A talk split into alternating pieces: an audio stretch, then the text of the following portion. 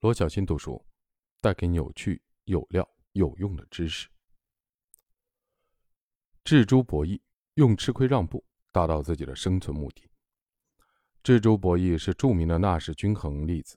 它假设的情景是：猪圈里有一头大猪，一头小猪。猪圈的一头有食草，另一头安装着控制猪食供应的按钮，也就是投喂按钮。按钮和猪食槽在相反的位置。按下按钮会有十个单位的猪食进槽，但是谁按下按钮，就会首先付出两个单位的成本，并且丧失了先到槽边进食的机会。如果大猪和小猪同时到槽边进食，大猪进食速度快，最终大猪和小猪的收益比是七比三。如果小猪去按按钮，则大猪先到槽边进食。大猪会吃掉九份，等小猪赶来的时候，只能吃到一份，减去按钮消耗的过程，小猪亏了一份，所以最终大小猪的收益比是九比负一。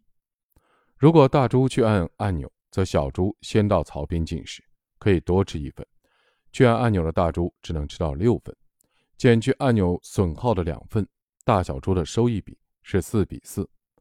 在这个例子中。对小猪而言，不去按按钮比按按钮好，因为四肯定好过负一，这就是小猪的占优策略。而对大猪来说，去按按钮总比不按强，所以他只好亲力亲为。那么，在两头猪都有智慧的前提下，最终的结果是，小猪选择等待，大猪去按按钮。这猪博弈可以解释。生活和商业中很多现象，比如股市里的庄家和散户之间的关系。庄家是大猪，散户是小猪。散户跟着庄家赚便宜，庄家知道散户在占自己的便宜，在搭便车，但他不会因为散户搭了自己的便车就不做了。在小企业的经营中，精明的企业家往往会选择搭便车的方法，让大企业开发新产品，拓展新市场，自己省去研发成本。避免研发的失败的风险，对小企业来说，这是一种明显的占优策略。蜘蛛博弈说明，高明的经营者要善于利用各种有利的条件为自己服务。搭便车实际上是提供给经营者的另一种选择，它可以给企业节省很多不必要的费用，从而使企业的管理和发展走上一个新台阶。这种现象在经济生活中十分常见，却常常被经营者忽略。企业家和经理人之间也存在着智珠博弈，委托代理理论很好的解释了企业家和经理人之间的关系，但智珠博弈也许可以更好的解释两者之间静态和动态的关系。如果我们把企业的经营不确定性的收益体现在收益的矩阵里，大猪愿意付出，代表了企业家愿意承担不确定性以获取更可能的高收益。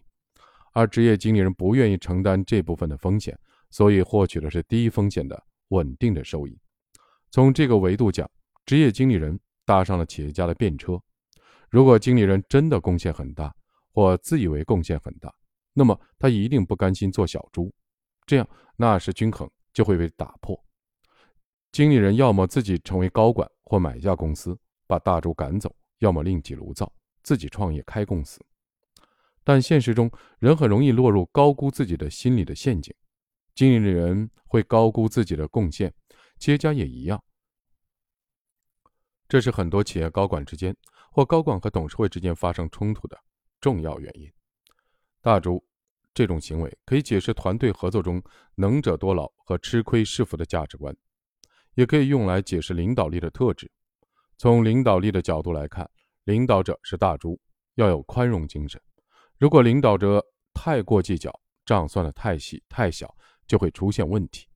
一个人愿意跟随一位领导者，本质上是因为这位领导者就赚了，有肉吃。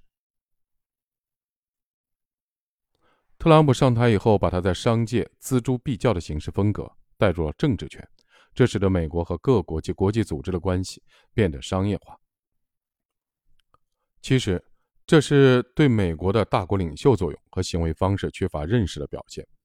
如果一个人不愿意吃一点亏，那么他的蛋糕是不可能做大的。用锱铢博弈来看中美贸易战，也是一个很有趣的视角。二零零一年十二月十一号，中国刚刚加入 WTO 的时候，中国当年的 GDP 是一点三四万亿美元，全球当年的 GDP 是三十三点四三万亿美元。中国 GDP 占世界 GDP 百分之四，相比占世界 GDP 百分之三十一点六六的美国，中国实力较弱。在专利和关税等方面，大国美国虽然吃点亏，但还可以接受。在二零零一年十二月十一日这个时点上，这是一个静态的制铢博弈。石油输出国组织等很多的经济联盟体也有类似的问题，解决的办法就是制铢博弈的结果。大猪能者多劳，对小猪大便车的行为睁一只眼闭一只眼。但在二零一八年以后，小猪变大了。二零一九年，中国的 GDP 接近一百万亿。按照国际货币基金组织估计，中国的 GDP 占世界 GDP 百分之十六点五八，这时美国 GDP 占世界的 GDP 百分之二十四点七五，差距大大缩小。当小猪的竞争力早已不可同日而语时，谁？更有积极性来修改游戏规则呢？肯定是原来的大猪。这几年，美国不断的提出新的贸易要求，都可以从早年协议的博弈的结构不再能适应现在的实力的对比的角度去解读。这是一个从动态的博弈视角看问题的例子，也使把我们视角从静态博弈转移到动态博弈。小猪长大了，大猪变老了。或者环境变化了，我们想分析这种变化演进的过程，就需要用到动态博弈的工具了。